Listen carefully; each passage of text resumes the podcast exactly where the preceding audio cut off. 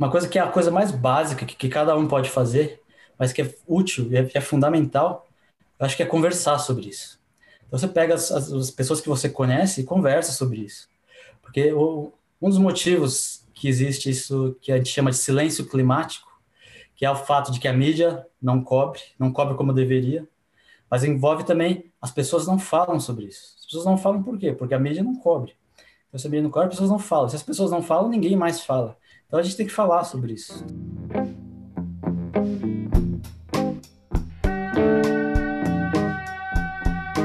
Seres de todos os reinos. Apesar dos sinais crescentes, como o calor insuportável do qual tanto gostamos de reclamar, aparentemente ainda estamos vivendo num estado de negação diante da crise ambiental que já está acontecendo. As análises são impactantes. Estamos em meio à sexta extinção em massa, mas ao contrário das cinco anteriores, desta vez somos nós os responsáveis. E se não houver uma mobilização maciça e urgente, rumaremos para um longo e vasto colapso financeiro, climático, social e ecológico, ou basicamente para o fim da civilização como a conhecemos. Assim, ligamos as sirenes e convidamos o monge Emerson Karma Konchong, monge budista, ativista ambiental e articulista do ECOA, para falar sobre a temática. Emerson está à frente do Extinction Rebellion Brasil, entidade conhecida pela luta ambiental a partir de uma perspectiva criativa e não violenta. Neste episódio, ele nos conta como se deu esse encontro entre espiritualidade e ativismo. Esclarece a situação grave em que estamos e nos ajuda a pensar no que podemos fazer para sair da ecoparalisia e como enfrentar a sensação de impotência diante dos cenários que se desenham, com sabedoria e compaixão. Para nos ajudar no papo, contamos com a participação especial de Poliana Zuc, nossa entrevistada no episódio 20, que, entre outras coisas, é doutora em ecologia e facilitadora do trabalho que reconecta. Como sempre, deixamos nosso profundo agradecimento aos generosos seres que seguem nos apoiando por meio da campanha de financiamento coletivo. Caso você sinta que o projeto merece sua contribuição e tenha o desejo de participar dessa corrente, está tudo explicado lá no apoia.se barra coemergência. Além de viabilizar a continuidade e expansão do nosso projeto, você concorre a dois cupons por mês para serem usados nos excelentes livros da nossa parceira Lúcia da Letra. E este mês ainda dá tempo de participar do último sorteio de uma pintura do Fábio Rodrigues. É isso, gente. Bom programa. Estamos no ar, estamos gravando. Hoje é, estamos com os integrantes, cada um em um lugar diferente do país apresentando aqui a mesa. Eu, Alisson, aqui direto da, da Paraíba, João Pessoa, Guilherme Queda, de Bom dia, Ali. Daniel, São Paulo. Bom dia. Poliana Zoc, nossa convidada especial de Viamão. Oi, pessoal. Bom dia. Marcos Teles, de Petrópolis. Opa, bom dia. Nosso convidado hoje para o episódio, o Emerson. Olá, bom dia. Emerson, para começar, queria te perguntar um pouco da sua jornada até aqui. A gente sabe que você vem recém saiu de um retiro e, e você também tem uma formação na comunicação, que é o que é, te é, ajuda um pouco a fazer esse trabalho de comunicação que você tem feito com os textos no ECOA, no UOL. Queria que você contasse um pouquinho da sua história, assim, resumidamente, para a gente saber de onde você veio, assim. Por favor. Bom, eu... Uh, eu comecei a praticar o budismo, acho que tem uns 15 anos. E... Uh, depois, mais ou menos isso foi lá para 2006, assim. E aí eu fui cada vez me interessando mais, cada vez tendo vontade de, de, de, de ir praticando mais a fundo tudo. E é, aí chegou o um momento que eu uh, decidi me tornar monge. Mas um pouco antes disso, eu já tinha decidido, por exemplo, uh, abandonar o trabalho assim mais mais fixo, né, e trabalhar só como freelance para dar mais tempo para a prática. E aí eu fiz isso, e aí o curioso é que o, o, o trabalho foi, foi encolhendo cada vez mais, assim, assim uhum. uh, de, de, maneira intencional. E aí tinha um momento que o tra tra trabalhava só o mínimo para pagar as contas, assim, e, e, tudo. Aí eu pensei, não, não tem sentido mais, é melhor me dedicar completamente ao Dharma. E aí em 2013 eu decidi me tornar monge. E ah, você perguntou da formação antes, eu trabalhava como como jornalista, aí trabalhei alguns anos também como web designer e, e em desenvolvimento web também. E mas então 2013 eu decidi ao mesmo tempo que eu decidi me tornar monge, eu decidi ir, ir, ir para a Índia estudar tibetano e filosofia budista lá também. Então eu, eu fui lá, fiquei mais ou menos uh, um pouco mais de dois anos. E logo depois eu fui para os Estados Unidos e fiz um retiro de três anos no interior de Nova York. E aí eu saí, foi em fevereiro agora. Aí ainda fiquei um tempo nos Estados Unidos, mas por causa da pandemia não conseguia voltar, os voos estavam tudo fechados, mas há uns três meses eu voltei aqui para o Brasil. Basicamente é isso. Então, Emerson, de onde surgiu esse, essa sua, esse seu encontro com o ativismo ambiental? Você está escrevendo artigos para o ECOA, está participando de movimentos como o Rebelião ou Extinção, auxiliando o movimento da greve pelo clima também. Como é que se deu essa, esse encontro? Então, essa, essa questão do, da crise ambiental, especialmente crise climática, é uma coisa que já já estava preocupado assim há, há bastante tempo, né? Assim, desde 2008, mais ou menos, que é uma coisa que eu, que eu fico sempre, assim, fiquei sempre muito preocupado mesmo, né? E aí, uh, em 2016, eu comecei o retiro de três anos. E eu até, assim, cheguei a pensar, pô, mas será que eu faço isso? Porque tá, tá tão séria essa questão climática, tal, talvez seja mais proveitoso eu, eu me dedicar a algum movimento, alguma coisa, né? Mas aí no final, falei, não, vou fazer o retiro e tal. E nos, nos, nos, três anos e meio do retiro, eu praticamente é, esqueci, esqueci dessa, dessa coisa, né? Só às vezes que algum professor visitante vinha e comentava alguma coisa, né? Mas, assim, coisa breve, assim. Mas aí, quando eu saí do retiro, e, e, me atualizei com as notícias, assim, aí, aí eu fiquei bastante uh, desnorteado mesmo, assim, porque nesse, nesses últimos quatro anos, uh, especialmente, assim, a coisa desandou muito, assim, né? Uh, a situação degradou demais, e aí, aí eu fiquei, assim, até numa, numa situação meio de sem saber o que fazer, assim, né? De, de, de, de perder o chão, assim. E aí eu, aí eu conheci o Extinction Rebellion, né? Ou a gente chama no Brasil de Rebelião ou Extinção, ou abreviando e fala XR. E, e quando eu conheci, falei, nossa, é, é, eu vou me juntar a isso, né? Porque é, a abordagem é uma abordagem mais de emergência mesmo, assim, né? Porque o, o foco em ações como mudança de hábitos, conscientização, ou, ou consumo consciente, essas coisas, é uma coisa legal, tudo necessária, mas a gente está mais numa emergência agora mesmo, né?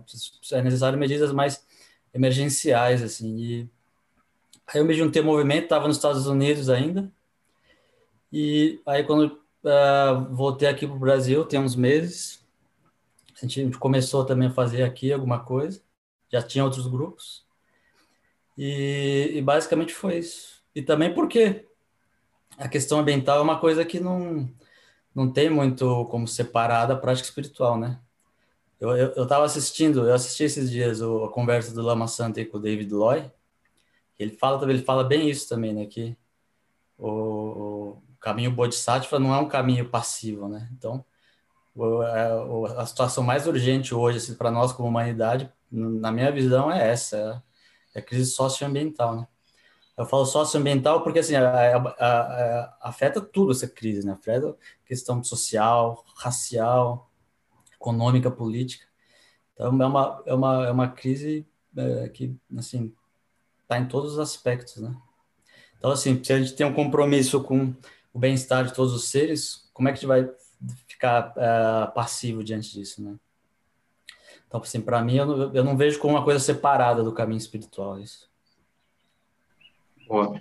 É, você está colocando essa questão da urgência desse tema, né, do, da questão do aquecimento, da pauta ambiental, só que ainda não tratamos com, com urgência, né, como uma questão de urgência. A mídia ainda não trata com a, com a urgência devida.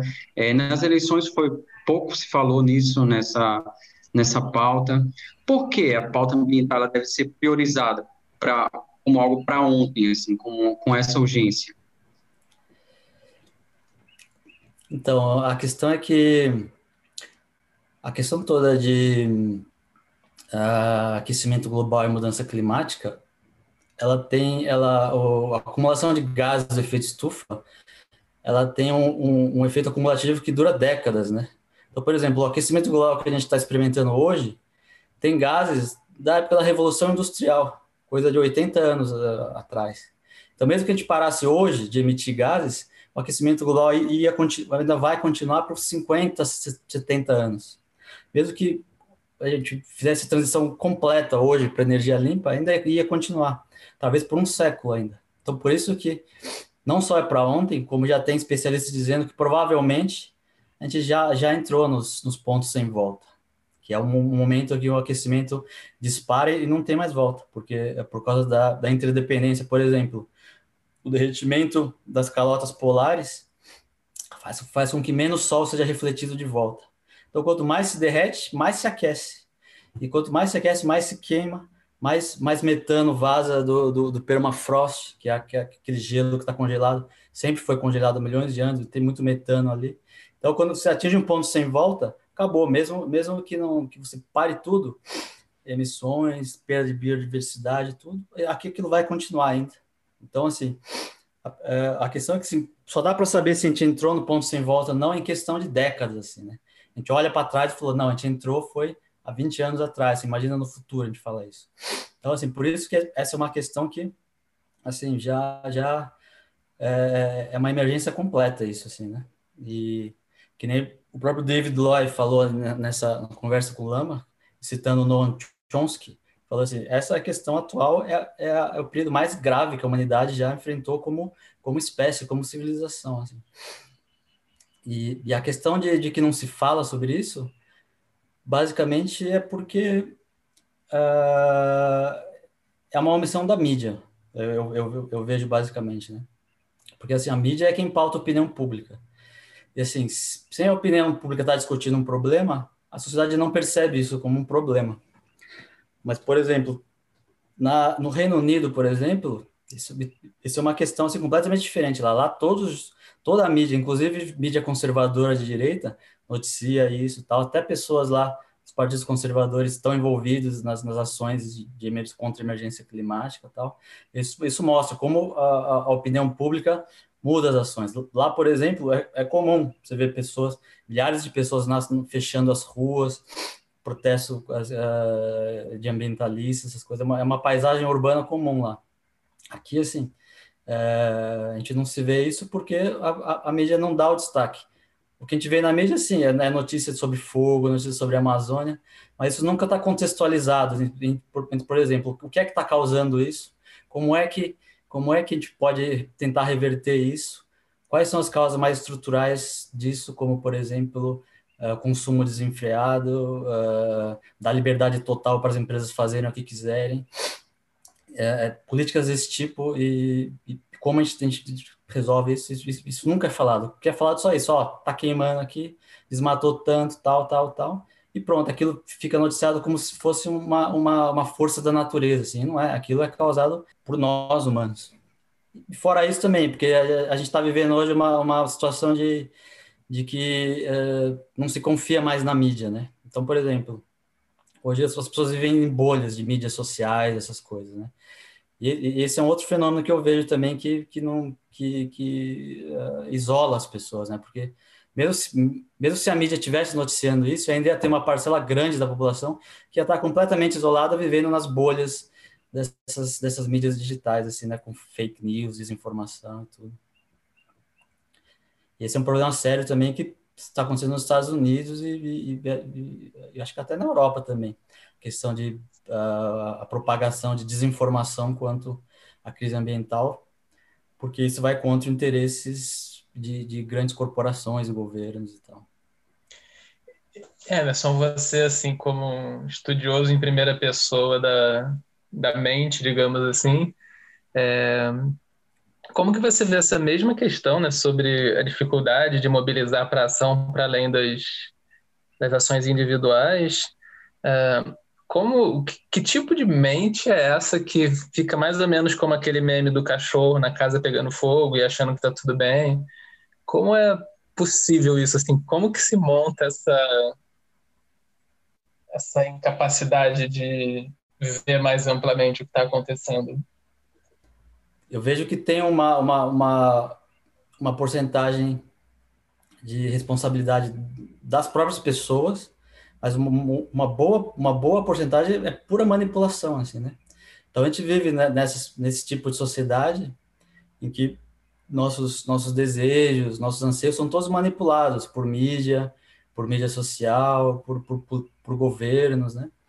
Então, eu vejo assim, que é, que é um problema inseparável de, de, de política e economia, né? Assim, por exemplo, uma coisa que não se discute, mesmo no exterior, assim, é raro a gente ouvir isso, é uma outra forma de pensar a economia. Então, a gente tem esse modelo de crescimento econômico infinito. Todo, todos os países buscam esse crescimento econômico. Tem que crescer, tem que crescer. A, a questão é que, assim, a única base da onde extrair as coisas para fazer esse crescimento é, é, a, é, a, própria natureza. E a natureza é, é finita. Então, é óbvio que a, a, a causa mais estrutural disso é, é a, é a política e a economia. E assim, existe, existe basicamente um dogma que assim, jamais se fala em, em, como seria uma outra economia. É praticamente um dogma isso. Não, a economia tem que crescer, o desenvolvimento dos países depende de uma economia em crescimento e tal. É um, um tipo de um pensamento único. É um pensamento único que, que também existe em nível individual. As pessoas falam, não, eu preciso ter mais dinheiro, eu preciso ser próspero, eu preciso ter um carro, uma casa, meus filhos têm que ter uma boa faculdade. Então, esse, esse, esse, essa mentalidade de, de crescimento que é baseada no extrativismo, ela permeia tanto no nível individual quanto coletivo. E, e assim, eu vejo que tem, tem isso, tem essa questão, tem, tem a questão da mídia, por exemplo, a mídia ela, ela é basicamente uma, uma, uma mega corporação. Só é possível fazer uma operação de mídia se você for um bilionário. Então, não tem sentido uma, uma empresa ir contra o interesse de seus donos. Então, o que, que ela vai fazer quando ela vai discutir política e economia? Ela vai tentar avançar a agenda neoliberal, que é a agenda de dar liberdade total para as empresas. Então, e, e a mídia faz isso abertamente. Então, assim, aí tem todo esse discurso, não, a liberdade econômica é a base das nossas sociedades, nossa civilização, e, esse, esse discurso impregna, assim, a mente de todo mundo, tanto no nível individual quanto coletivo. E aí existe acho, várias outras questões também, como se entrar no ramo mais espiritual de, de karma, de, de, de ciclos de ignorância que vão se perpetuando, e ações que, que estão mais relacionadas à ignorância do que com sabedoria. E isso vai, vai continuando. Assim Você poderia falar um pouquinho nesse, a partir dessa perspectiva, desses ciclos de ignorância e das aflições mentais? Você acha possível pensar nesses termos? Sim, porque eu vejo basicamente assim. Uh, quando a gente quando a gente está envolvido num caminho espiritual é, é, fundamental assim a gente é, pens, pensar pensar a si mesmo não apenas como como indivíduos mas como como como uma, uma, uma mente interdependente entre entre a sociedade na civilização. E, e quando a gente não tem essa, dessa visão, Aí eu, eu acho que, que se perpetua assim, um ciclo, um ciclo mais de, de ignorância. Assim. Então a gente, a gente fica fazendo as coisas mais sem levar em conta, por exemplo, o, o, as consequências do nosso consumo, as consequências dos nossos padrões de, de, de por exemplo, de, de, emoções negativas mesmo, como raiva, frustração, ou, ou de, de compensação de frustrações através de consumo ou eh, essas coisas. E, e eu vejo assim que principalmente agora uh, esse caminho muito muito fechado assim em si mesmo porque às vezes a gente pode falar assim a pessoa fica falando ah compaixão vacuidade coemergência tal mas mas na verdade ela, ela, tá muito ali ainda, tá muito ali, ah, a minha prática aqui, a minha sabedoria aqui e tal, e não, e não se percebe ainda que, assim, apesar de ser um nível relativo, a gente, a gente é um, é um, é um a, a, gente é parte da, da biosfera do planeta. Então, assim, a biosfera é um, é um todo, assim, então a gente tem uma função para cumprir dentro dessa biosfera, que não é ficar pensando na nossa prática, na nossa coisa, principalmente quando a nossa, a nossa sociedade está ameaçada de, de, de colapso, né? Então, principalmente agora, é um momento assim, de, de, de acordar para essas questões, assim, eu vejo. Assim, eu mesmo, no passado, assim, eu sempre fui uma, uma, uma pessoa de, de, um pouco alienada, assim, politicamente. Porque eu via assim, não, isso aí não, não, é, não é onde eu quero me envolver, assim, tá? Porque, assim, quando, quando eu estava na faculdade, eu me envolvi muito com isso aí, demais até. Até que eu falei assim, chega, chega, isso aí não leva a nada. Uma frustração, assim. Daí, não, agora é só caminho espiritual e aí chegou um momento que você fala, não, pô, o que, que eu tô fazendo, né? Não, não, não, tem como ignorar essa, essa, essa a, a lado mais político. Eu estava comentando que a gente ia conversar contigo, conversando com umas pessoas, eu falei que não, ele saiu do retiro, aí viu a situação que estava no mundo, então Aí a primeira resposta que veio, pô, tem que voltar, pra... não dá para ficar aqui fora, não. Não, já eu, eu ouvi bastante esse comentário. A pessoa falou assim, volta pro retiro, volta pra casinha que. é, e, mas Emerson, nesse sentido, até voltando um pouquinho do que você tinha dito né, sobre a importância de um caminho espiritual, você tem um texto lá no, no nesse portal lá da UOL falando sobre a angústia do colapso ambiental. E se eu não estou pegando o título errado, eu acho que era, que era, que era esse. É, é esse. E, e aí a gente, é, seria interessante te ouvir qual o papel do, de um caminho espiritual, então, nessa relação com a emergência climática, no sentido de nos abrir para essa realidade da interdependência, do fato de que a gente está conectado é, e para lidar com o que pode surgir de emoções ao contemplar esses temas. Então, a gente, especialmente esse ano, a gente estava conversando um pouquinho antes aqui, né? Pandemia, crise econômica, social, vários outros temas também pegando assim e também numa situação muito crítica. E aí você fala, ah, vou ter que olhar para mais um. Você quer que jogar mais um assim para eu me preocupar e para eu olhar com essa gravidade? Então, como o caminho espiritual nos ajuda nesse processo de a gente não sucumbir a isso tudo é, que está sendo apresentado como urgente? Então, eu, eu, eu vejo como fundamental, assim, mas por caminho espiritual, eu não estou me referindo especificamente a algum tipo de crença, assim, por exemplo, acreditar em Deus, ou acreditar até em natureza Buda, iluminação. Por caminho espiritual, estou me referindo, assim, a uma, um compromisso, por exemplo, com, com altruísmo, com valores humanos, com amor, com paixão, com perceber você como parte da natureza. Isso em si é um, é um caminho espiritual, no sentido de que você está preocupado com algo maior. Então, assim, sem isso, não, assim, eu não, eu não vejo como, assim, porque, por exemplo, imagina que a gente faz tudo o que tem que ser feito no nível, por exemplo, de política, economia e, e, e consumo.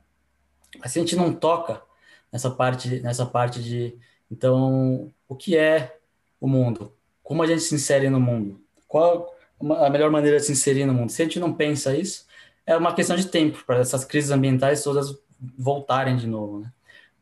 Porque, porque assim, uma coisa que a gente fala muito lá no, no XR é que, assim, é, assim, uma coisa que o XR é diferente de outros movimentos é que ele, ele, ele tem... Uh, uh, existe uma abordagem também que trata desse, desse, desse lado anterior do, do ativismo. E aí o que a gente fala assim, a gente fala em emergência climática, tal, tal, tal, porque, porque isso é uma emergência, uma urgência, mas na verdade o que a gente está vivendo é uma emergência mental, é uma emergência cultural.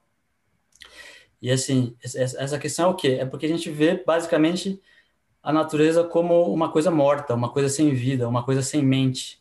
Então a gente vê uma, a, gente como separado, como superior à natureza, e está ali, tudo aquilo para ser explorado como uma fonte de lucro. Então essa visão, se não, se não for uh, transformada essa visão, assim, não tem como evitar o, o, o, colapso humano como, como sociedade, como coletivo. Porque é basicamente uma visão que não tem embasamento na realidade. Então, assim, uh, se você pegar culturas nativas, elas, elas, sempre tiveram essa visão de que os, os rios, a mata, as montanhas, elas, elas, têm vida, elas têm uma forma de mente ali, elas são uma forma de seres também. E, e a gente não é uh, superior a elas Assim, pelo contrário, se você se comparar com elas, a gente não é nada. Assim, se a gente termina hoje, tudo continua e continua melhor. Mas assim, se, se você tira uma espécie-chave na cadeia, acabou, acabou para assim, acabou para a gente, não tem mais chance. Então isso mostra como uh, como é a realidade e o quanto a gente se afastou assim da realidade em si. E, e essa realidade em si é uma realidade interdependente, é uma realidade espiritual. O próprio budismo Assim, se você é, contemplar e praticar a fundo, não é preciso ficar criando nenhuma filosofia ecológica ou, ou, ou coisas como ecodharma, apesar assim, de ser uma questão de ênfase, eu vejo que não é preciso, porque isso já, já existe no budismo. Se você praticar o budismo como ele é, já está tudo ali, interdependência, tudo. Mas assim, mas eu acho legal essa coisa de ecodharma, budismo engajado, tudo, porque é uma questão de ênfase, né? Mas, às vezes sem isso as pessoas não percebem. Mas uh, de uma outra questão assim, o, a espiritualidade em si é o gatilho também para o ativismo, para o ativismo mental. Se você vê hoje, hoje e no passado entre ativistas, uma boa parte assim eram, eram assim pra, praticantes espirituais bem sérios assim, né? Eu vejo assim, quando você tem uma prática espiritual séria, e você, você olha o mundo, assim, não tem como também não se envolver. E a questão que você falou das emoções negativas, assim, é, eu acho fundamental também, porque é muito comum, assim, não só entre ativistas, mas entre, entre o público comum, pessoas que estão mais informadas, a pessoa entra num, num tipo de angústia, de depressão, assim, e assim, ontem mesmo eu estava falando com, com um amigo do, Famílias pelo Clima, ele tava, ele, ele tava se queixando, assim, que, pô, tô, tô, tô desanimado, tô frustrado, a gente faz, a gente dá o sangue aqui e tal, e as pessoas, ninguém, ninguém faz nada tal, tudo. Mas, assim, aí, é, é aí que entra também um, um, um aspecto, assim, que eu acho um, é, uma particularidade do budismo, que, assim, a gente deve fazer, assim, sem se apegar muito ao, ao, ao, resultado, assim, né? É que nem, por exemplo, o voto Bodhisattva. A gente tem o voto Bodhisattva, não é que assim, que a gente vai, a gente vai ter que esvaziar o samsara até, até o último ser. Isso, isso é só uma metáfora, uma direção que a gente põe nossa atitude, assim, né? Então, o ativismo também, assim, não, não é que a gente vai que salvar o planeta com nossos movimentos aqui, assim, mas é, é uma direção para onde a gente aponta nossas atitudes, né? Mesmo que, assim, que a gente fracasse em tudo, esse fracasso se insere dentro de um movimento maior, que, que o próprio fracasso vai ser útil para futuras uh, vitórias. Então, assim, não, não uh, quando a gente tem essa visão maior, uh, é uma coisa muito útil também, não só no próprio ativismo, mas para saber lidar com a própria realidade, assim, né? Que é, apesar de ser como um sonho, ser, ser, ser ilusória, é, não é por isso também que a gente não vai, não vai fazer nada, né? Mas às vezes é importante trazer, trazer essa, essa, essa sabedoria de que quando a gente tá, tá, tá angustiado demais, sofrendo demais, é porque a gente perdeu um pouco de vista a visão. Isso, isso, por exemplo, acontece comigo frequentemente, assim. Tamo junto. e queria até aproveitar assim para trazer um pouco isso para uma perspectiva mais ampla assim e, e no sentido de, de não deixar com que apenas as pessoas que se que às vezes se sentem ativistas ou que estão é, diretamente conectadas com temas ambientais é, talvez se sintam convidadas assim a participar disso, né? Eu lembro muito da fala da Joana Meis que ela diz que qualquer pessoa que é, quer que as, que as condições da vida continuem prosperando na Terra, ela vê essas pessoas e, e ela e essas pessoas se movem nessa direção, ela vê essas pessoas como ativistas, né? Então, é, reconhecer que muito daquilo que a gente vem é, vendo como paralisia né, das pessoas é, acaba sendo um processo de proteção porque elas não conseguem lidar com tudo isso que está acontecendo, né? A maneira como a gente vem sendo comunicado com isso acaba gerando também essa sensação de paralisia, né? Então, eu queria ver assim, se tu poderia falar um pouco dentro disso que tu tem explorado, da, da de como tu está comunicando esses, é, esses temas de uma maneira mais ampla, né, de uma maneira que não está tanto dentro dessas bolhas específicas, é, e como tu sente que tem ressoado assim na, nas pessoas é, esse convite a olhar para esse tema com uma linguagem que talvez não seja tão é, focada para quem já está conectado com as com o que como a gente chama de lutas ambientais. E, e assim, se tu puder tocar um pouco nesse ponto da, da desse cultivo dessas qualidades internas, para que as pessoas sejam capazes de lidar com isso de uma maneira que elas não adoeçam, né? Que não torne, e também não tornem isso uma cruzada do bem contra o mal, né? É uma coisa que assim que a gente vai aprendendo bastante assim quando a gente faz esse tipo de trabalho é que é, a, a, parte de comunicação, de como comunicar essa crise para as pessoas é, é, muito difícil, é muito difícil. Porque, mas assim, por exemplo, uma coisa que já foi comprovada é que você tentar chegar para as pessoas e falar assim, ó, acorda, meu, tá acabando, a sociedade isso jamais funciona. Isso tem, isso tem o efeito contrário. As pessoas procuram fugir quando você faz isso. E não porque elas, elas sintam que é, é, você está falando uma mentira ou nada, mas é, pelo contrário, porque elas sentem que aquilo é verdade. Então elas fogem da verdade. E, mas assim, uma coisa que já foi já foi comprovada, eu vi isso, vi isso numa palestra do TED de uma psicóloga que fala fala como conversar sobre a crise climática e como entrar no mundo da pessoa para você usar a linguagem da pessoa para falar sobre aquilo.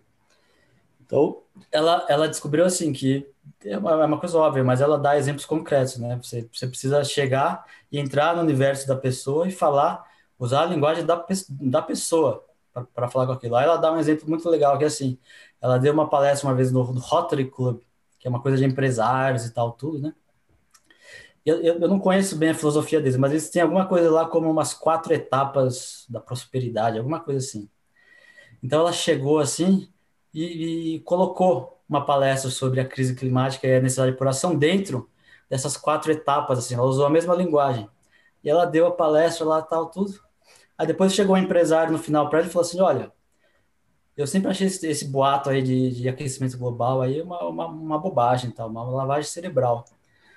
Mas assim, isso aí, isso aí tá dentro dos, das quatro etapas, então é verdade. Obrigado, tal. e, e, e aí, assim, é basicamente isso. A gente tem que entrar, saber qual que é o universo que a pessoa vive e, e, e falar, por exemplo, assim, por exemplo, as pessoas que valorizam muito a família tal, você vai e fala no, nível de família, assim, das gerações futuras, o futuro que a pessoa quer para as crianças e tal, tudo. E então tem tudo isso, né? Tem, tem toda uma estratégia de, de, de comunicação. E aí o, a questão de, de, de como a gente não, não sofrer esse esgotamento emocional, eu acho assim que, que a, coisa mais básica é a gente sempre ter esse é, o, um, um, cultivo estável, firme de, de, de, compaixão. Porque a própria compaixão, ela, ela, ela é um recurso assim que quando você descobre e você acessa ela como uma fonte interior genuína, não algo como você cria conceitualmente, ela é uma fonte inesgotável, assim, né? É que, nem, é que nem o próprio amor. Quanto mais você dá, mais você tem. Por exemplo, tem, tem, tem essas histórias, assim, de, de pessoas que trabalham na área de saúde, enfermeiras, por exemplo, que elas, elas relatam, assim, que elas estando em contato com pessoas morrendo, pessoas em sofrimento intenso, parentes, tudo, elas, elas, elas se sentem embaraçadas, mas as pessoas confessam que se sentem bem com isso. Elas se sentem bem, elas se sentem úteis, se sentem, se sentem uh, que, que, elas cuidam, que elas, que elas se preocupam, assim, elas falam que no final elas se sentem mais bem do que mal. Por que isso? Porque elas sabem como acessar essa, essa fonte interior de altruísmo natural. E quando você acessa isso, isso é um, é um, é um reforço, é, um, é, uma, é, uma, é uma coisa que, que sustenta todas as tuas ações. Então, quando sente, assim, por exemplo, que é, é muito comum esse sentimento, que, que, que tá que, que tá demais, assim, que assim, é, é demais para a cabeça. Então, é, é sempre bom ter, um, ter uma prática de, de, de amor e compaixão, porque isso, isso coloca de novo, da da traz a gente no, pro, pro chão de novo, sobre como continuar, como fazer e tal. Emerson, você falou agora sobre ter uma prática de compaixão. Quando você fala isso, você se refere a uma prática formal, uma prática que você faz dentro da, da tradição que você pratica, do budismo, ou você está falando de algo que já está imbuído na própria atividade ali? Quando estava falando sobre prática de, de, compaixão, pode ser uma prática formal, se, se a pessoa conhecer uma prática formal, mas é uma prática informal funciona também, né? Por exemplo, quando a gente reconhece que uma, uma, uma, forma altruísta de se engajar no mundo é, é, é, a maneira mais adequada e que isso não é uma coisa forçada, assim, é uma coisa que, que é natural já do ser humano. E a gente procura ser, agir sempre dessa maneira e, e, e tem em mente que a gente está engajado, por exemplo, em qualquer ação por causa disso, porque a gente quer, a gente quer ajudar, a gente quer tentar fazer alguma coisa útil, a gente quer tentar é, trazer uma, uma melhoria para o mundo e não com uma preocupação egoísta, com, com uma preocupação com o outro mesmo e com outros, não necessariamente humano, mas outras formas de vida também.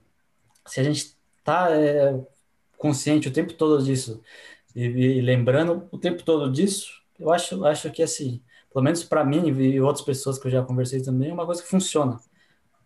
Você jamais vai entrar, por exemplo, em esgotamento, ou, ou ficar desanimado, ou, ou, ou depressivo. Assim, quando a gente, a gente tem essa motivação firme, aí o resto vai se desdobrando naturalmente. A questão é assim, que para ter essa, essa, essa motivação firme é uma prática, né? Não é uma coisa que basta dizer assim, ah, tá bom, vamos ser altruístas, pronto. Não, você tem que ficar o tempo todo se lembrando, lembrando, lembrando, porque a gente esquece. A não ser, por exemplo, num nível muito avançado de prática, em que já tem uma realização da, da mente natural, da vacuidade compassiva, isso flui naturalmente.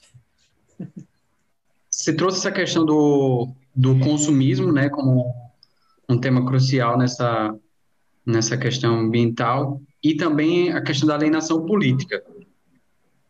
Juntando esses dois temas, uma inquietação que me vem é que me parece que há um discurso muito focado no indivíduo, tanto da, do ponto de vista da mídia da educação ambiental, disso de tipo, separa o lixo, faça a sua parte e tal, e muito pouca crítica às grandes corporações, inclusive do ponto de vista político, pensando na essa pauta geralmente é definida mais comumente pela esquerda, mas ainda eu, eu vejo de uma forma muito minoritária, por uma esquerda muito específica.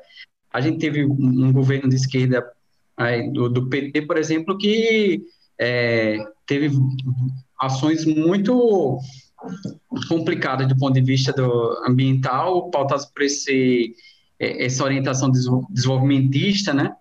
Ah, eu, eu, queria saber, tipo, como tu vê essa, essa relação, assim, esse foco do, do individualismo, essa falta de crítica das grandes corporações, a gente ainda tem a Petrobras como uma grande referência, por exemplo, empresa de combustíveis fósseis, e a esquerda ainda parece muito tímida em defender essa, essas questões. Então, eu, eu particularmente vejo, assim, que a causa ambiental, ela não deve ser uma causa de esquerda, porque isso, isso é uma coisa que automaticamente você já exclui uh, as pessoas todas mais conservadoras. E existem muitas pessoas conservadoras que se preocupam com, com a causa ambiental.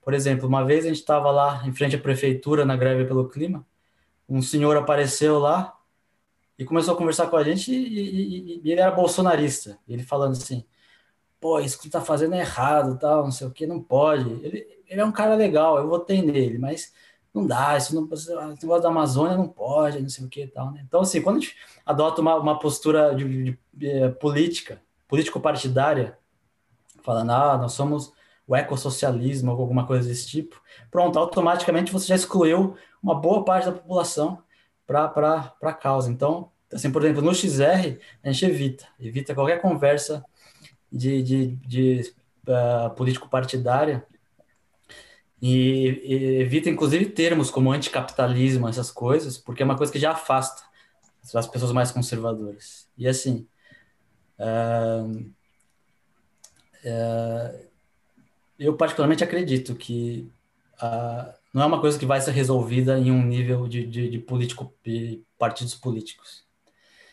E como você mesmo falou, quando, quando teve o governo Dilma, assim, na Amazônia eu lembro bem, assim, tava destruição rampante também. O próprio Obama nos Estados Unidos, ele, ele que, é, que, é, que é tão elogiado por, na questão ambiental, mas que ele fez lá com, com, a, com a liberação da, da exploração de gás natural, que é chamado de fracking, foi, foi horrível. Tinha um monte de protestos nos Estados Unidos, todos tentando fechar aqueles tubos de gás. E ele mandava a polícia em cima tal. E assim, ajudou muito assim, as corporações. Então, o, qualquer político que, que chegue, eu, eu, imagino que assim, ele, por mais que ele não esteja atado, que, que é difícil por, pelas corporações, ele vai acabar estando atado pelo próprio partido dele, pelas alianças políticas dele. Por exemplo, no, no, na Inglaterra teve uma matéria que, que foi assim, eles pegaram todos os parlamentares progressistas lá do, do Congresso e falaram assim, ó, se você fosse falar de maneira anônima, o que, que é que está te, te, te, impedindo de, de fazer o que deve ser feito na, na, na, na área política? Aí eles falaram assim, ó, eu queria, queria estar tá fazendo isso, queria estar tá fazendo aquilo, mas não posso por causa disso, dessa aliança, dessa norma aqui e tal, tal, tal. Isso mostra que mesmo os, os políticos mais mais progressistas, eles vão estar atados ainda por interesses. Então, por exemplo, no XR existe a proposta de, de, de botar as, as decisões chaves da política em assembleias cidadãs, formadas por pessoas comuns. Que isso é tipo um júri popular, que as pessoas discutem um tema com especialistas e tomam uma decisão, por exemplo. Isso, por exemplo, foi assim que, que se decidiu sobre a legalização do aborto na Escócia. Eles fizeram uma, uma grande assembleia desse tipo e as pessoas comuns decidiram. Isso completamente independente de partidos políticos. Então, eu, eu acho que uma democracia direta desse tipo é, é, é a solução mais viável para não só para a crise ambiental, mas como para a política em, em, geral, assim. E, e a questão da alienação, assim, é, por exemplo, é, é, obviamente que é muito importante a gente ter os nossos próprios hábitos individuais assim, alinhados com aquilo que a gente acredita, consumo, tudo mais. Mas assim, essa história de que ah, vamos resolver tudo se você mudar seus hábitos, se, se você mudar seu consumo, essa, esse é um discurso que as próprias corporações se aproveitam disso e eles, incentivam isso, eles patrocinam campanhas desse tipo, porque é uma coisa que favorece a eles. Então, desvia o foco da atenção do, do, do, do, do, uh, do da onde está uma boa parcela do problema e transfere o problema para as pessoas, para o consumo das pessoas, para os, os hábitos que elas escolhem. E assim, a, a grande questão é assim, o, o, a, as escolhas que a gente tem, elas já, estão limitadas, elas já estão limitadas pelo, pelo que, o, que, o que é oferecido como, como opção de consumo já estão limitadas por, por aquilo que é, é, é, bombardeado, que você tem que consumir constantemente pela mídia e por, pelo próprio consumo das outras pessoas. Então, assim, apesar de, de, ser fundamental a parte de, de, de hábitos individuais, eu, eu, particularmente acho que isso desvia, desvia o assunto, a gente, tem que, a gente tem que mudar o foco, o foco da conversa, transferir isso, as pessoas, a gente faz como? A gente se organiza, nós entre si, e junto a gente faz um movimento para pressionar o governo, as corporações e chamar as outras pessoas. E isso é isso é eficaz, já, já, já tem sido provado, por exemplo, na Europa. E todas as grandes mudanças, da, maioria das grandes mudanças no passado foram mudanças desse tipo. Por exemplo, a libertação da Índia, houve o movimento de direitos civis do Martin Luther King nos Estados Unidos, o próprio movimento pelo, movimento pelo voto feminino na Inglaterra. Então, assim, é, é, uma, é uma questão de, de assim, as pessoas se juntarem e se organizarem. A questão dos hábitos individuais é importante porque, assim, não tem sentido, por exemplo, se a gente ficar falando, ah, Amazônia, Amazônia, Amazônia, destruição e tal, e não, e não, e não, e não perceber em como o seu próprio consumo afeta isso diretamente. Então, assim, é, uma parte da mudança é, crucial é que a gente tem que perceber que tudo isso está acontecendo não só por causa do governo e das corporações, porque a gente também está inserido em toda essa máquina de governo e corporações. A gente é uma peça fundamental disso. Então, se a gente não acordar e não sair disso e se organizar, a gente é simplesmente uma peça da, da máquina. É, eu queria perguntar para ti, assim, como, como que foi esse teu processo de sair de, de um aspecto mais individual, de ação individual, e se conectar a esses movimentos coletivos, para que as pessoas que têm interesse de fazer isso também é, é, possam ter dicas, assim, de como fazer esse caminho é, quais são os, os, movimentos assim que às vezes você acha que seria interessante que elas fizessem? Como que a gente faz essa transformação? Como que a gente sai desse, dessa ação mais individual para uma ação mais coletiva? Então, falando por mim mesmo, né? Não sei se isso vale como como para outras pessoas, mas para mim foi assim. Eu mesmo, se eu paro para pensar no, no que, que eu queria fazer, eu não ia estar tá fazendo isso. Porque eu não assim, eu não, não é uma coisa que, particularmente como pessoa, eu gosto de me juntar e fazer um movimento, ir para a rua e fazer aquilo e tal. É uma coisa assim. Mas, mas aí, aí eu paro para pensar, assim, não é uma questão do, do o que eu preferiria fazer como indivíduo, é uma coisa de uma questão de o que precisa ser feito como como como sociedade. E aí, assim, é, é para mim, funciona assim, é, não levar muito em consideração quais são as minhas preferências individuais, porque se eu levasse isso para você, eu não fazia nada praticamente. É, é difícil de ficar, tem que se envolver, tem que organizar tudo, é uma coisa desgastante tal.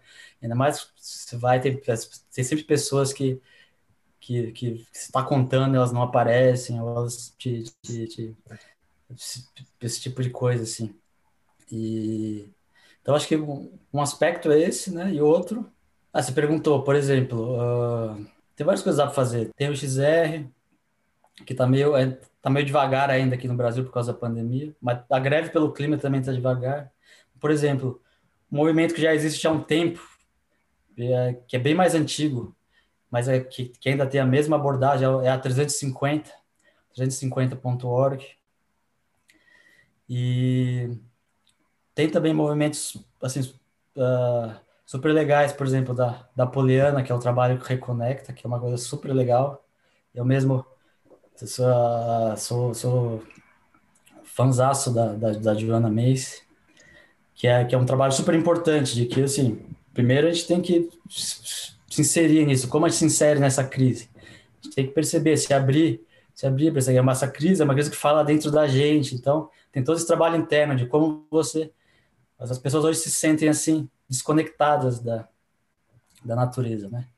Então, assim, o trabalho da, da Joana Macy ela é fundamental porque ela, ela, ela tem toda uma técnica, uma abordagem de como a gente se reconecta com isso. Então, se reconectando com isso, a próxima etapa, que é, que é se engajar em ações mais efetivas, é, acontece naturalmente, assim. Se, se, você faz essa primeira etapa de religar o que, o, o que acabou, pode ter sido acabado sendo desligado. E, e várias outras coisas também. Tem, tem, tem, tem, os movimentos tradicionais, como Greenpeace, WWF, e tem várias outras coisas que pode ser feitas. Assim, uma, uma coisa que eu sempre falo para as pessoas assim, uma coisa que é a coisa mais básica que, que cada um pode fazer, mas que é útil e é, é fundamental, eu acho que é conversar sobre isso. Então você pega as, as pessoas que você conhece e conversa sobre isso. Porque o, um dos motivos que existe isso que a gente chama de silêncio climático, que é o fato de que a mídia não cobre, não cobre como deveria, mas envolve também as pessoas não falam sobre isso. As pessoas não falam por quê? Porque a mídia não cobre. Então, se a mídia não cobre, as pessoas não falam. Se as pessoas não falam, ninguém mais fala. Então a gente tem que falar sobre isso. Então você chega com a sua família, com as pessoas e conversa sobre isso. E aí é útil também é, é, usar essas abordagens de como conversar com as pessoas sobre isso. Tem que, tem que ser hábil na hora de conversar para não assustar as pessoas também, né? Assim, uma, uma das principais coisas que, todo, qualquer um pode fazer é isso. A gente, assim, gente, a gente não, não é perigoso isso, que gente, essa, essa, situação que a gente está agora? O que, que a gente poderia fazer? Não, não seria melhor a gente pensar melhor sobre isso, aquilo, aquilo e tal? Então, esse tipo de conversa, quanto, quanto mais frequente se torna, a gente acaba tendo que, que, que, que é, fazer essa, tentar afetar essa opinião pública de baixo também, começando por baixo, começando de como a gente conversa sobre isso também, acaba tendo um efeito, assim, se, se isso for feito, assim, em, em, em, em escala uh, com grande alcance, eu, eu, acho que, eu acho que é possível. Por exemplo, tem existe, existe várias mudanças que, que, que existem exemplos de mudanças que, que o debate público, a opinião pública foi afetado por isso e não foi, não veio de cima da mídia ou do governo, veio de uma própria preocupação das pessoas se organizando e falando sobre isso. Por exemplo, o próprio movimento racial nos Estados Unidos, né? É, mesmo hoje, mas também antigamente, principalmente, não era uma coisa que estava na mídia, é uma coisa que as próprias pessoas se organizaram e trouxeram isso para a pauta, assim. É, Emerson, quando estava falando da, bom, agora essa essa fala sobre a fala, né, sobre a necessidade da gente falar disso, mas também sobre a possibilidade de praticar compaixão, inclusive de maneira não formal, né? Uh, eu fiquei pensando assim, tomando como referencial as quatro qualidades incomensuráveis, por exemplo, que a gente já pratica regozijo, por exemplo, a gente já pratica amor. Então a questão é sobre sobre o que nós, como sociedade, o que nós tomamos como uh, referente da nossa apreciação, né? Então, por exemplo, eu fiquei pensando aqui o quanto a gente fala pouco sobre as questões da natureza, assim, nesse sentido de, de Gaia mesmo uh, ou sobre outras questões de ação coletiva, de justiça social, para além desse momento da denúncia, né? Então é como se a gente antes não tivesse apreciado o suficiente. Por exemplo, tem poucos o que a televisão, assim, tem até algum documentário à noite, sei lá, mas a gente fala mais assim, programa de mesa redonda de futebol, é, novela, video show, assim, a gente tem as coisas que a gente aprecia de modo geral envolvem muito pouco, né? Uh, uma visão que são coisas, não estou dizendo que são ruins, mas são pouco inclusivas, assim, nesse aspecto. E aí, se as pessoas não estão conectadas, assim, se elas não tiveram um amor e uma alegria, uma apreciação por aquilo, me parece que fica mais difícil depois surgir um impulso de proteger aquilo, né? Porque não, não surgiu na mente, né? Como algo do, do, de que a gente faz parte. Sim, por isso, por isso que eu acho muito importante esses, esses essas ações tipo ecodharma ou budismo engajado, que colocam uma certa ênfase, assim, né? Assim, é. se, se, se, a prática não funcionou como deveria, olha aqui então, é assim. Ó. É. Mas, eu, mas, eu, penso, se, a gente faz de maneira correta, genuína, não tem como isso, isso, isso não acontecer, se despertar. Mas às vezes a gente, tem, a gente tem sempre aqueles pontos cegos, assim, sabe? Tem a nossa prática, e como só a gente mesmo, que é, fiscaliza a nossa própria prática, tem aqueles pontos cegos, a gente nunca percebe onde é que a gente não está olhando.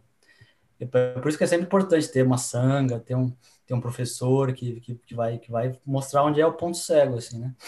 E, mas a é, mesmo mesmo como como se a gente pega por exemplo o budismo em si eu ainda acho que que tem muito que ser feito com sanga assim tal para da sanga se, se mobilizarem nessa área porque teoricamente quando a gente fala assim bem-estar de todos os seres equanimidade amor compaixão em tese, a gente teria que estar na linha de frente dessa, nessa causa, assim, né?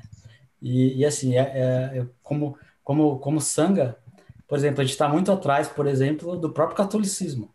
O catolicismo próprio, o próprio Papa vem a público, ele colocou na, na, na encíclica Laudato Si, a encíclica é assim, aquilo é acrescentado como doutrina católica. Ele colocou na doutrina católica, se você é católico, você tem que se engajar na causa ambiental. E e não só isso, recentemente ele, ele, ele, ele colocou uh, justiça social, você ir contra a corrente da agenda neoliberal, ele colocou todas essas coisas como doutrina católica. Então, assim, é, é uma coisa que quando uma, uma, crise séria desse tipo vem, eu acho que é um, é um chamado, assim, sabe?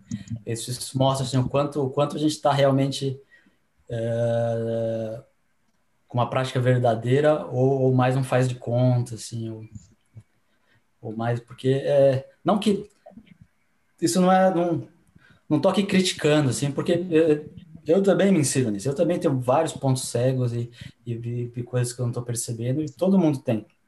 Mas, assim, é, é por isso que, que é interessante diálogos desse tipo, e escutar outras opiniões, que a gente pode perceber coisas que a gente não estava percebendo antes. E, e, assim, eu lembro que antigamente, uns 10 anos atrás, tinha gente que criticava, criticava essa coisa de engajamento, budismo engajado. A gente falava assim, é, isso não isso não tem sentido por causa disso, disso, aquilo, porque o budismo já é engajado naturalmente, não sei o que e tal.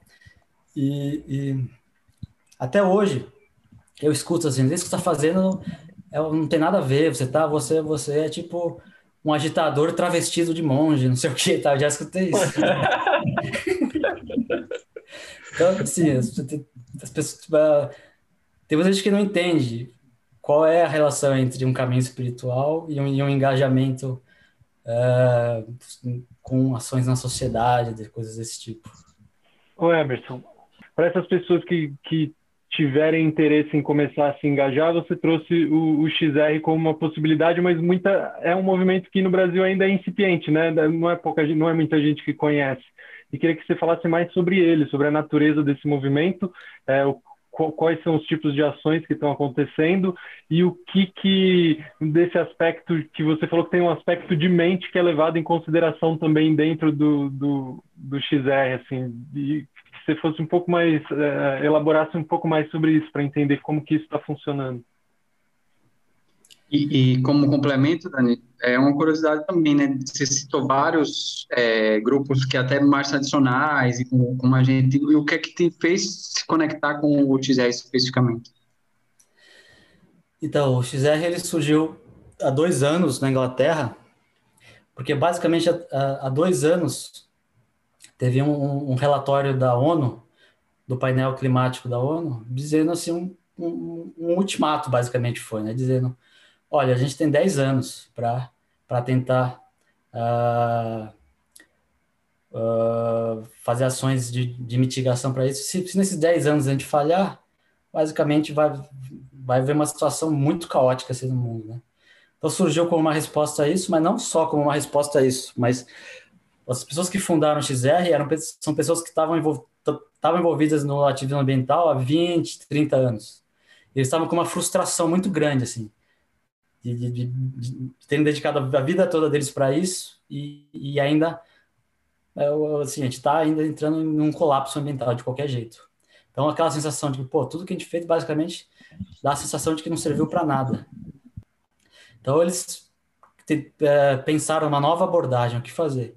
Então, a abordagem do XR na Inglaterra, basicamente, chama de ação direta. Basicamente, é de ir para a rua, não só ir para a rua, mas de desobediência civil. Desobediência civil no sentido, as pessoas são presas no XR lá, pelo menos nos Estados Unidos. Elas fecham ruas, elas sabem que vão ser presas, elas são presas. E tem pessoas que se voluntariam para ser presas. Então, essa própria cena de um ativista ambiental sendo preso é uma coisa muito dramática. E eles usam isso estrategicamente. Porque isso, as pessoas olham aquilo e falam: Isso está errado, isso está errado. É, é, essa causa é justa, as pessoas não podem ser presas. Isso atrai mais gente ainda. Então, essa estratégia que eles usaram para encurralar o governo e as corporações e tem funcionado na Europa, né? Lógico que aqui no Brasil é difícil a gente começar isso, porque primeiro a gente tem que ter, ter um, pessoas suficientes para fazer isso, né?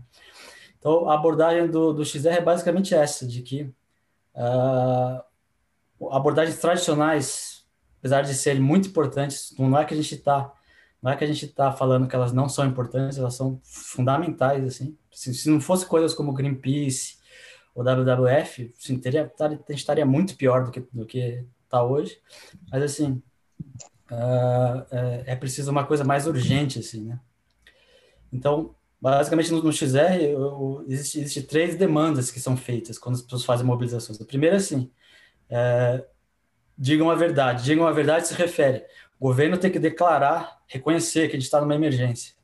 Não só o governo, a mídia tem que reconhecer isso e noticiar com todas as letras. Assim, é, estamos numa emergência, você não pode continuar escondendo isso. A, a, a segunda é ajam agora. Se a gente está numa emergência, a, ações emergenciais têm que ser tomadas. Por exemplo, no Brasil, tem que ser parar já com, com, com, com o desmatamento na Amazônia e políticas que incentivam a emissão de, de gases de efeito estufa, que são ações emergenciais. E aí a, e aí a terceira demanda é, além da política, que é, é, é, essa já é uma mudança a longo prazo, que assim, as mudanças ambientais têm que ser feitas não por partidos políticos, têm que ser feitas por, por nós, pelas pessoas. Então, é a criação dessas assembleias cidadãs e as pessoas decidem o que vai ser melhor para a gente, não os partidos políticos. E, e, basicamente é isso. Existe aqui no, no, Brasil, por exemplo, a gente tem um grupo chama XR Mais Amor em São Paulo, que é um grupo que, que eu ajudo. E o que a gente faz, por exemplo, é a gente, a gente tem a gente faz lambe-lambe, a gente cola na cidade toda, a gente sai à noite para colar isso. Às vezes a gente vai para a rua, distribui flyer, estender faixa. O Alisson até foi um dia com a gente lá. E a gente faz coisas, às vezes, às vezes online também, faz, faz às vezes um vídeo aqui e ali.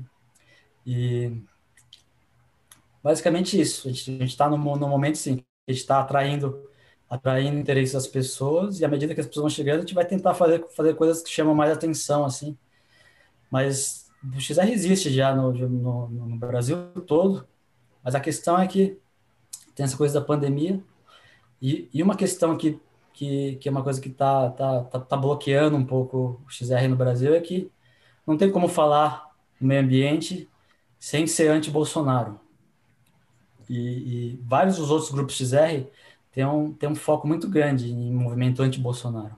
Eu, eu, particularmente, discordo disso, mas por causa disso, eles acabam tendo que se esconder, assim, de preferir não, não aparecer publicamente, assim fazer as coisas de maneira anônima. Então, esse é um dos motivos que também não, não aparece muito. Eu, particularmente, discordo. Falo assim, a gente não, não, deve focar nisso, porque se a gente tira o Bolsonaro, vem outro político, vai, vai, vai continuar, pode ser um pouco menos, mas a coisa vai continuar, entendeu? Então, assim, é, eu acho que assim, é difícil qualquer política ambiental avançar com o Bolsonaro, mas assim, sem ele a coisa vai continuar, tenho certeza. E é, é, apesar de é uma coisa que tem que acontecer, não é o objetivo principal de uma, de uma causa ambiental. E, e basicamente é isso também. Tem, tem ah, o aspecto interior. Tem uma coisa no XR que a gente fala assim, é, a gente precisa de culturas regenerativas. Então, quando a gente fala em culturas regenerativas, se refere a, por exemplo, uh, culturas de povos nativos ou o próprio budismo. Por exemplo, no XR tem muita gente que pratica meditação. Tem até um braço do XR nos, nos, uh, lá na, no, na, Inglaterra chamado uh, XR, ou XR, XR Buddhists, que são os budistas do XR. O próprio David Loy, ele ajuda no XR lá nos Estados Unidos também. Uhum. E, por exemplo, a Sangha do, do Thich Nhat Hanh, tem monges e monges que participam do XR lá também. No, no próprio, em Nova York, que eu estava ligado ao XR de lá, também tem um monge zen lá que, que ajuda. E, e essa questão de, de, cultura regenerativa é assim, uma coisa super legal. Eu nunca vi isso assim, em nenhum outro movimento ambiental assim, mas mas por exemplo, eles, eles fazem encontros assim e que tem meditação, assim, tem tem toda esse coisas como os que se faz no, no, nos workshops da Joanna Macy, de você de você perceber a, a sua inter, interconexão com a natureza e tal, tudo tudo. E, e esse é um, é, é um trabalho fundamental, assim, no, no, no XR, porque uma coisa que eu acho diferente é que isso em si acaba, acaba sendo, assim, um, um caminho completo, assim, sabe? O, próprio ativismo ambiental como, não exclusivamente o XR, mas se você pega um movimento que lida com esse aspecto anterior também, isso já é um movimento secular, assim, que, que, que aborda todos os pontos chaves, assim, do, de, da nossa inserção no mundo, de como se engajar e viver o mundo. Aí, por exemplo, que eu acho que é uma, que é uma, que é uma coisa muito legal, quando a gente faz esses workshops de cultura regenerativa no XR, tem uma coisa assim, que para lidar exatamente com uma coisa que, que eles chamam lá de emoções da terra. Então, assim, é uma coisa assim, geralmente, essas emoções da terra, a gente, a gente tem isso, isso como se estivesse travado dentro da gente, assim, né? Então, uma coisa muito comum, assim, as pessoas se fecharem para essa questão do, do, do, do, colapso ambiental, desastre ambiental, porque, porque é uma coisa difícil de olhar, assim, né? Uma coisa que, instintivamente, a gente, muita gente prefere não olhar para isso porque é uma coisa que dói, assim, né? Uma coisa que machuca. Então, mesmo inconscientemente, muitas pessoas evitam, assim. Então, se reconhecem, mas a gente tenta mudar de assunto já logo depois, assim, tal. É muito comum, você está conversando sobre isso, você, você, traz isso à tona, as pessoas falam, é, é assim, é triste e tal, e já, já tenta mudar de assunto, assim, né? Isso, isso, isso mostra, assim, que as pessoas estão sendo muito desconfortáveis com isso. Então, é, eu fiz isso uma vez com eles e achei super legal. Eles, tem todo um exercício de como a gente destrava, a gente destrava isso e, assim, basicamente se refere a olhar de frente, assim, né? olha de frente para isso sem medo.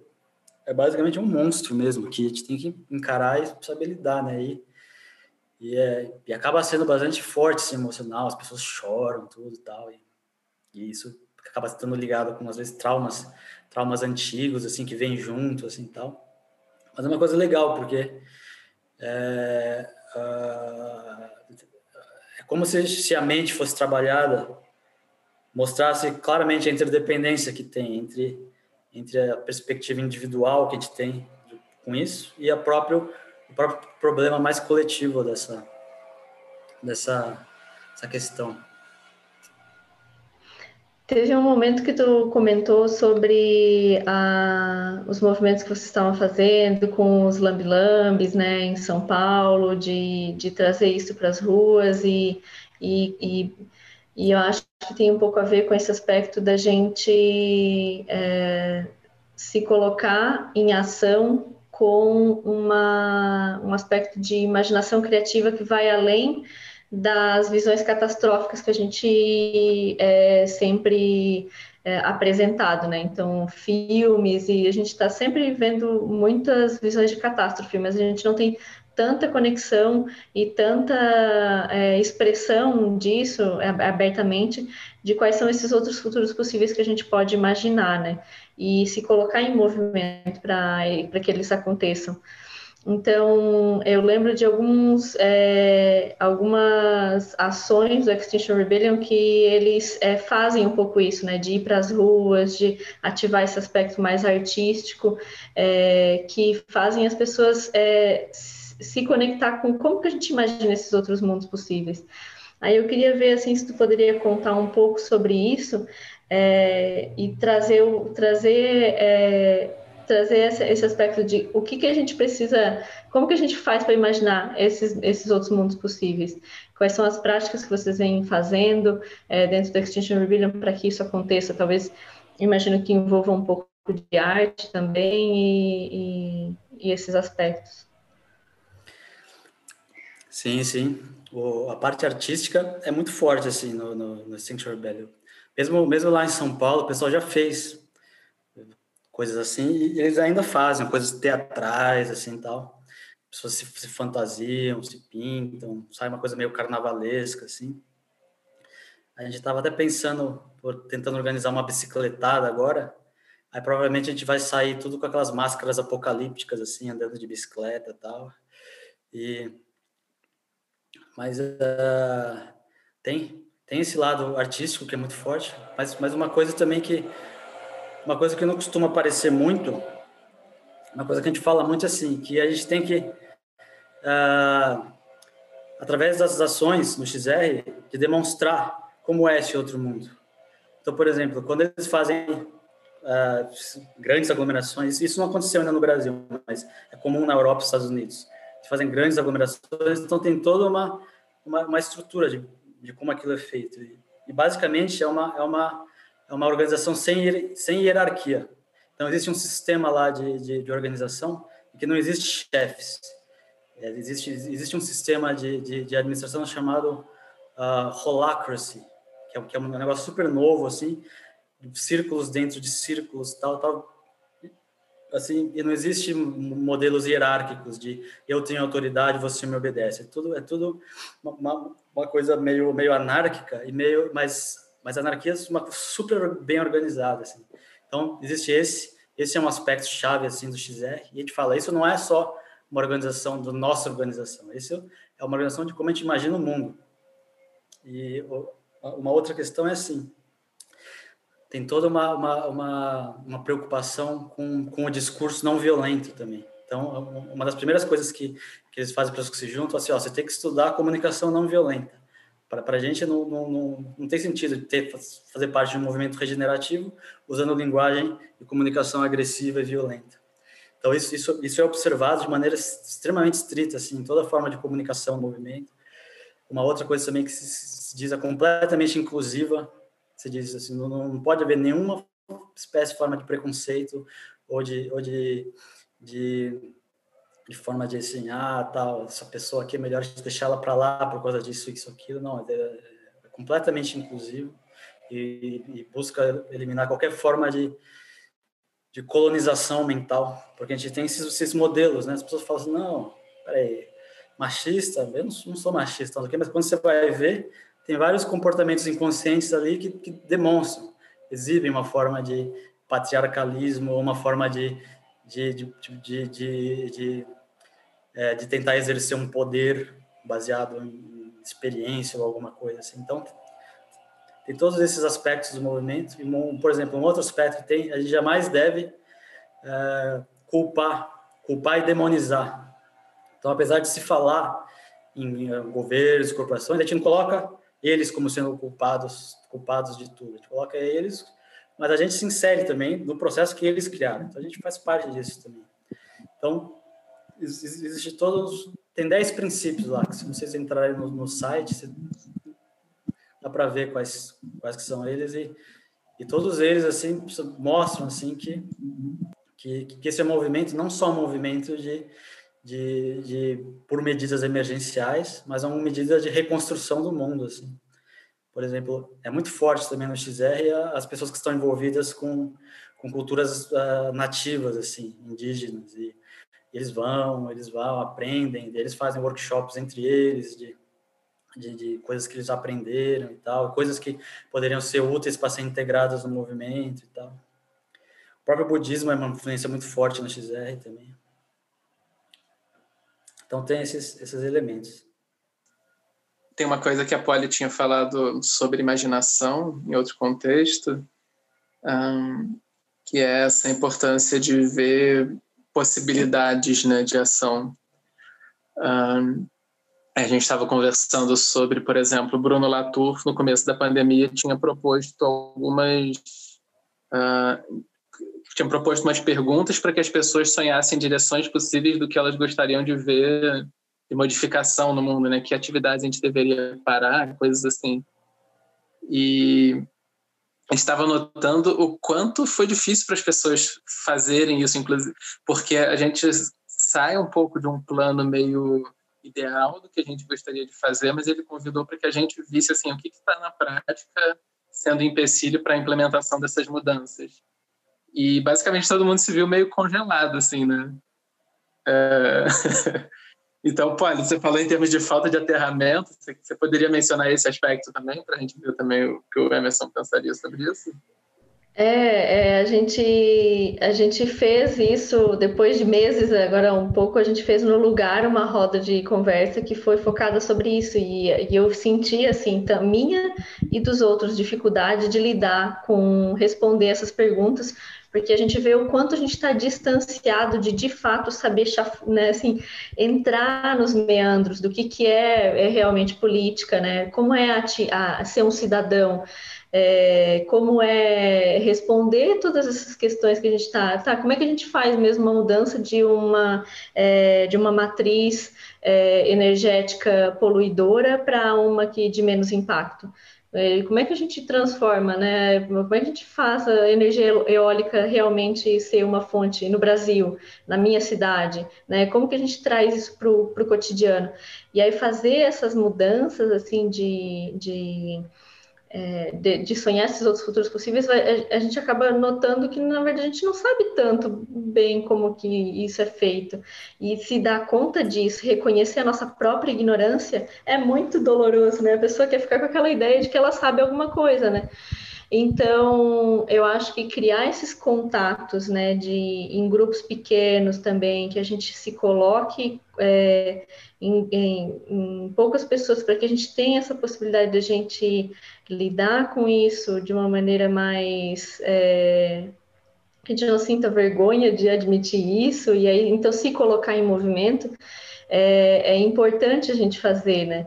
E aí a Sabrina também fala que a gente não tem como, a Sabrina Fernandes, né, que é, tem, tem falado sobre isso, de a gente trazer para a praxis para nossa teoria, né? Ah, o David Loy falou isso, né, também do Shogun Trumpa, né? É, prática, prática, prática, prática. Eu quero ver quando a performance acontece, né? É, então, de, de, de de trazer isso para o nosso cotidiano é aterrar, é um pouco aquilo que tu estava falando dos povos originários também, né? O, o, o Krenak também fala sobre isso, né? Da gente aterrar, ser radicalmente vivo.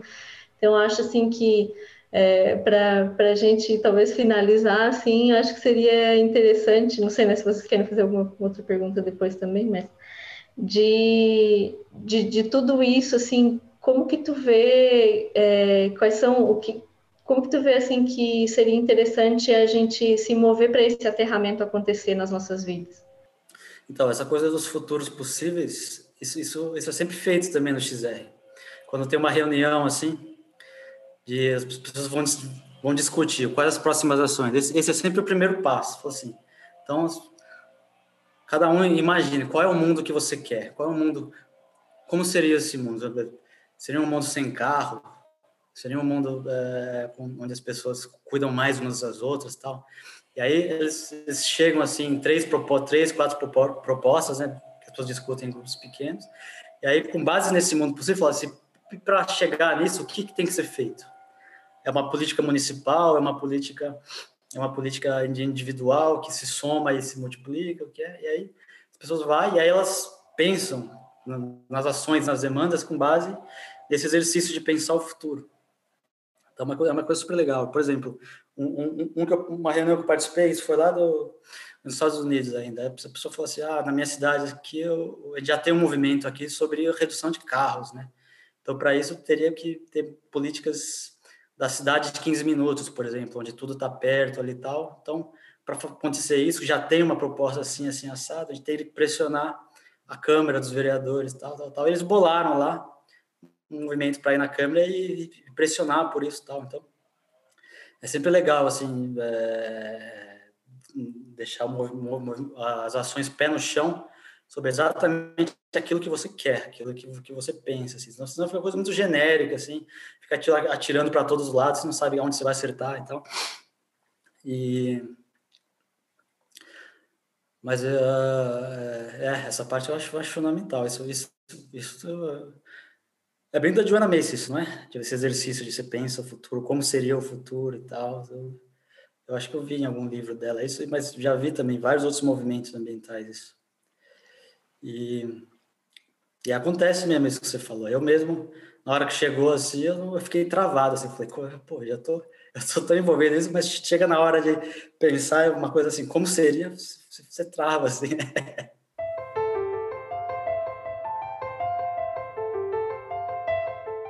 Então, Emerson, agora a gente está se aproximando do fim e a gente sempre termina o programa com uma pergunta mais em primeira pessoa.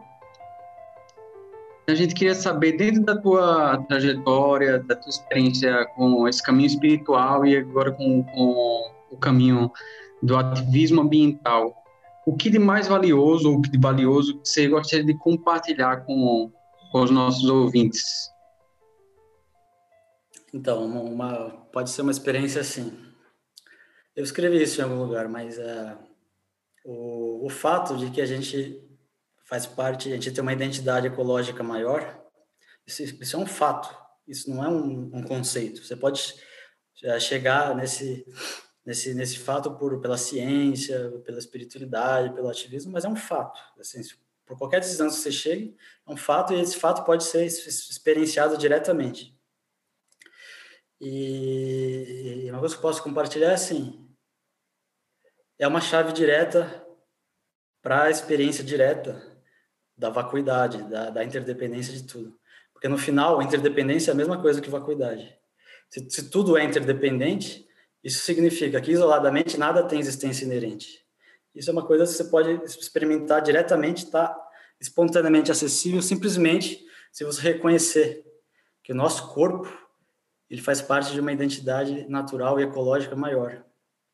Então, quando você tem essa experiência, é uma experiência de abertura tão ou até mais direta do que você tentar fazer isso através de meditação pura, conceitual, analítica ou meditação de até tipo Mahamudra, Dzogchen, mas você, você perceber isso, ah, como o caráter individual de cada fenômeno é ilusório, é uma coisa que está disponível a qualquer instante que você quiser olhar.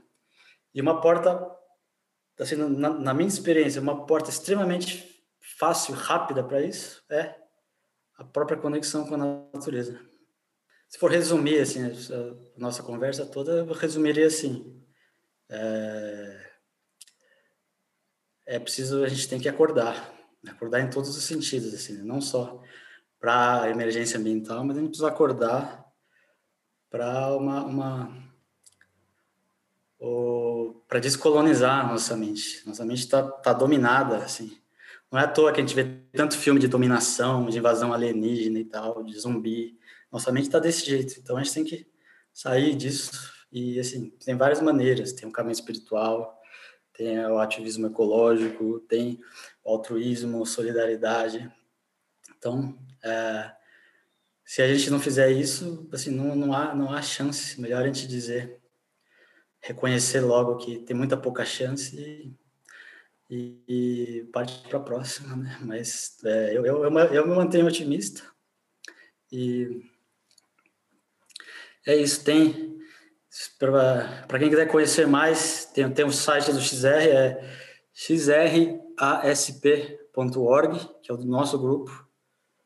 E também tem, tem a minha newsletter, que eu ponho lá, link para todos os textos que eu faço, que é o, o endereço é circular.emer.com ponto e-mail. É isso. E valeu, gente. Papo super legal. Muito bom é, conversar sobre essas coisas. Tipo, energia boa, assim. Valeu. Obrigada. Obrigado. Obrigado agradeço a sua presença, disponibilidade. Valeu, Emerson. Então é isso, gente. Espero que vocês tenham gostado do programa e ouvido o recado para esse despertar aí. E nos vemos daqui a 15 dias, se a impermanência permitir. Bom. Valeu.